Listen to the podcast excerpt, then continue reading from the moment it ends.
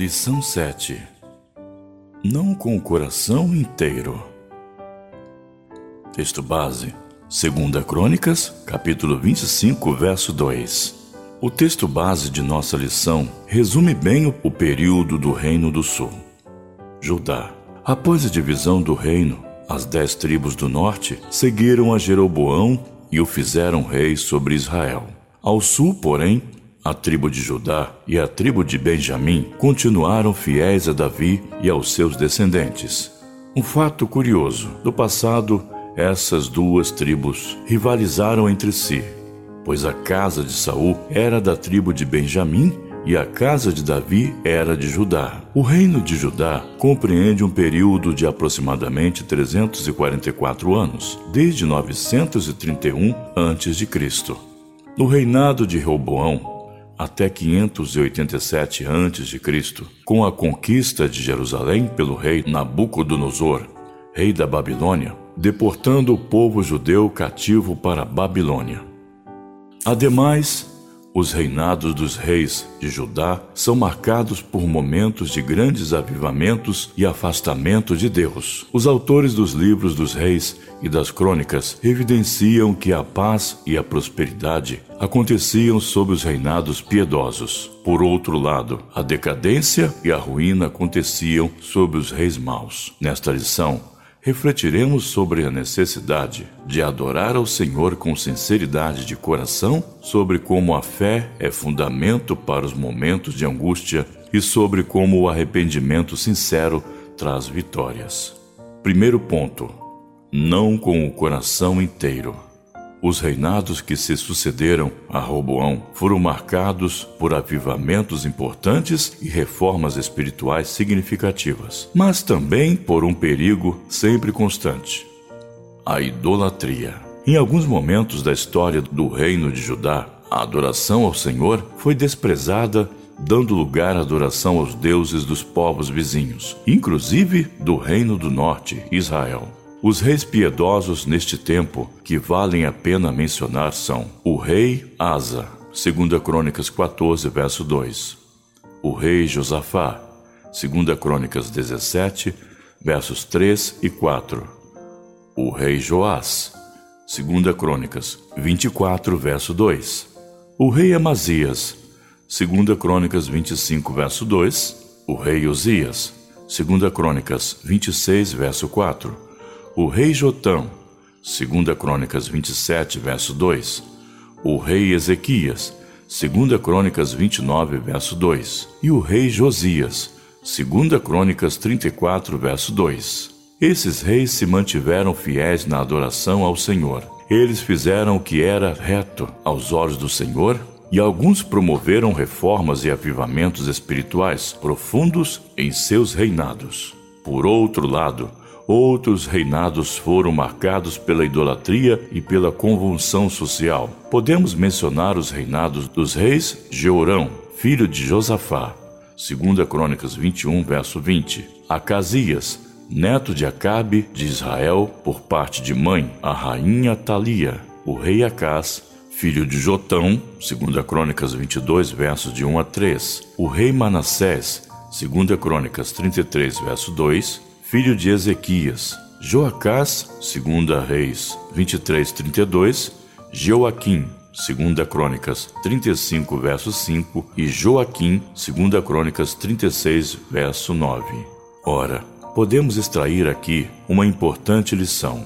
A despeito da piedade de alguns reis de Judá, seus filhos não seguiram seus exemplos. Anteriormente, pudemos ver que o piedoso rei Josafá teve como sucessor o ímpio rei Jeorão. O rei Acás era filho do piedoso rei Jotão. E talvez o caso mais emblemático, o terrível rei Manassés, teve por pai o piedoso rei Ezequias. Por outro lado, o próprio rei Ezequias era filho do ímpio rei Acás, e o rei Manassés teve como filho o piedoso rei Josias. Isso nos mostra a importância de estarmos atentos em relação à espiritualidade e o amor ao Senhor das nossas gerações futuras. Em linhas gerais, todos esses reinados mostram os altos e baixos que caracterizaram a adoração em Judá, geração após geração. Portanto, O fato de o povo seguir a casa de Davi não evidenciava que o coração adorava sinceramente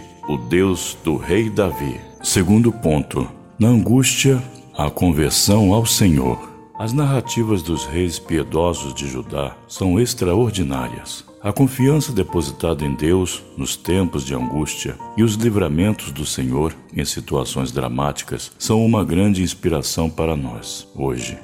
Como não se impressionar com o maravilhoso livramento de Deus ao rei Josafá e a todo o seu povo quando um grande exército dos Moabitas, dos Amonitas e dos Neonitas, vindos do país de Edom, para atacá-los. 1 Crônicas 20, versos de 1 a 2. O texto bíblico mostra que então Josafá temeu e pôs-se a buscar o Senhor e apregoou jejum em todo Judá.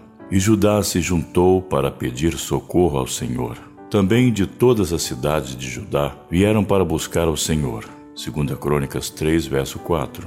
Mais adiante, no verso 22 desta passagem, expressa que, quando começaram a cantar e a dar louvores, o Senhor pôs emboscadas contra os filhos de Amon e de Moabe, e os das montanhas de Seir, que vieram contra Judá, e foram desbaratados.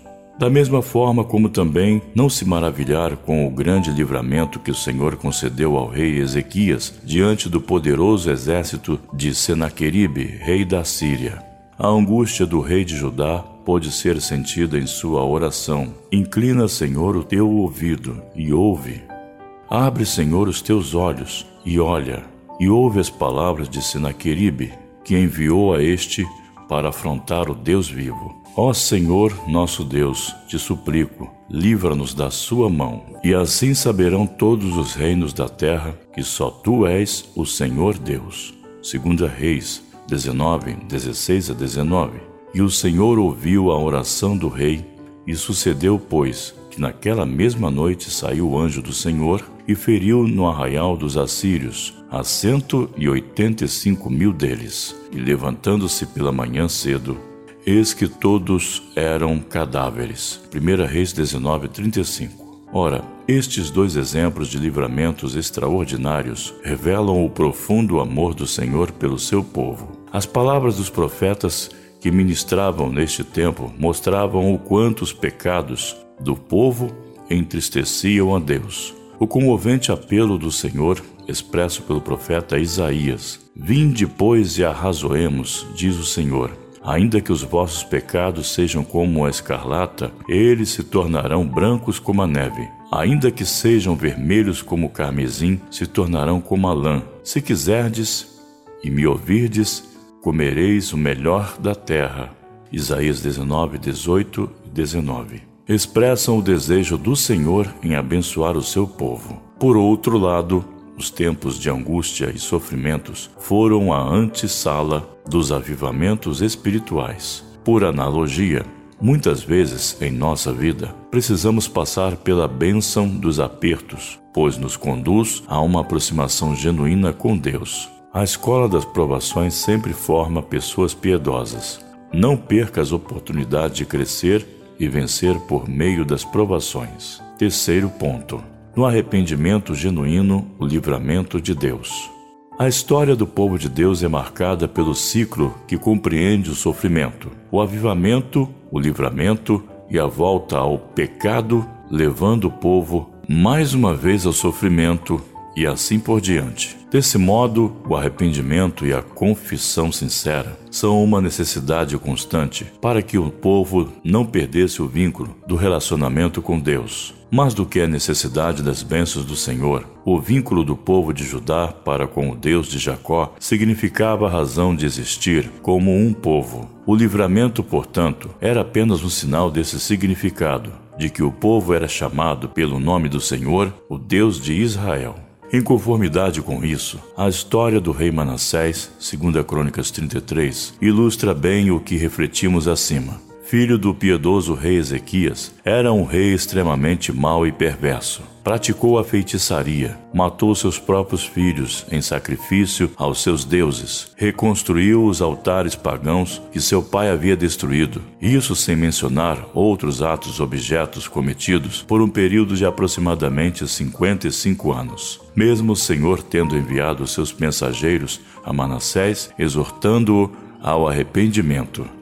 Por conseguinte, os comandantes dos exércitos da Síria o prenderam e o levaram para a Babilônia, amarrado por correntes. Lá o rei Manassés muito se arrependeu e orou ao Senhor, Deus de seus pais, que ouviu a sua oração e o fez retornar novamente para Jerusalém, onde enfim Manassés declarou que o Senhor é Deus. Que bela história de arrependimento, de confissão de perdão e de livramento. Dessa forma, nós, o povo de Deus, devemos examinar sempre a nossa consciência e não termos qualquer reserva em nos arrepender e confessar ao Senhor os nossos erros e pecados. Grandes avivamentos espirituais aconteceram quando há arrependimento e confissão sinceras. Portanto, se desejarmos ser pessoas cheias do Espírito Santo, devemos trilhar sem reservas o caminho do arrependimento e da confissão de nossas falhas e pecados. Conclusão: Hoje refletimos sobre a história dos reis de Judá. Aprendemos que a adoração e o relacionamento com Deus devem ser com total inteireza de coração. Também aprendemos sobre como a fé é fundamental para os momentos de angústia e sobre como o arrependimento sincero traz vitórias.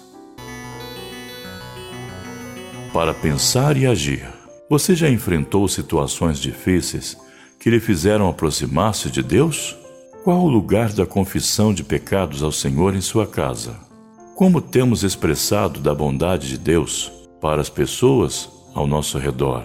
Deus te abençoe e bom estudo. Leitura diária. Segunda-feira, 2 Crônicas 14 e 15.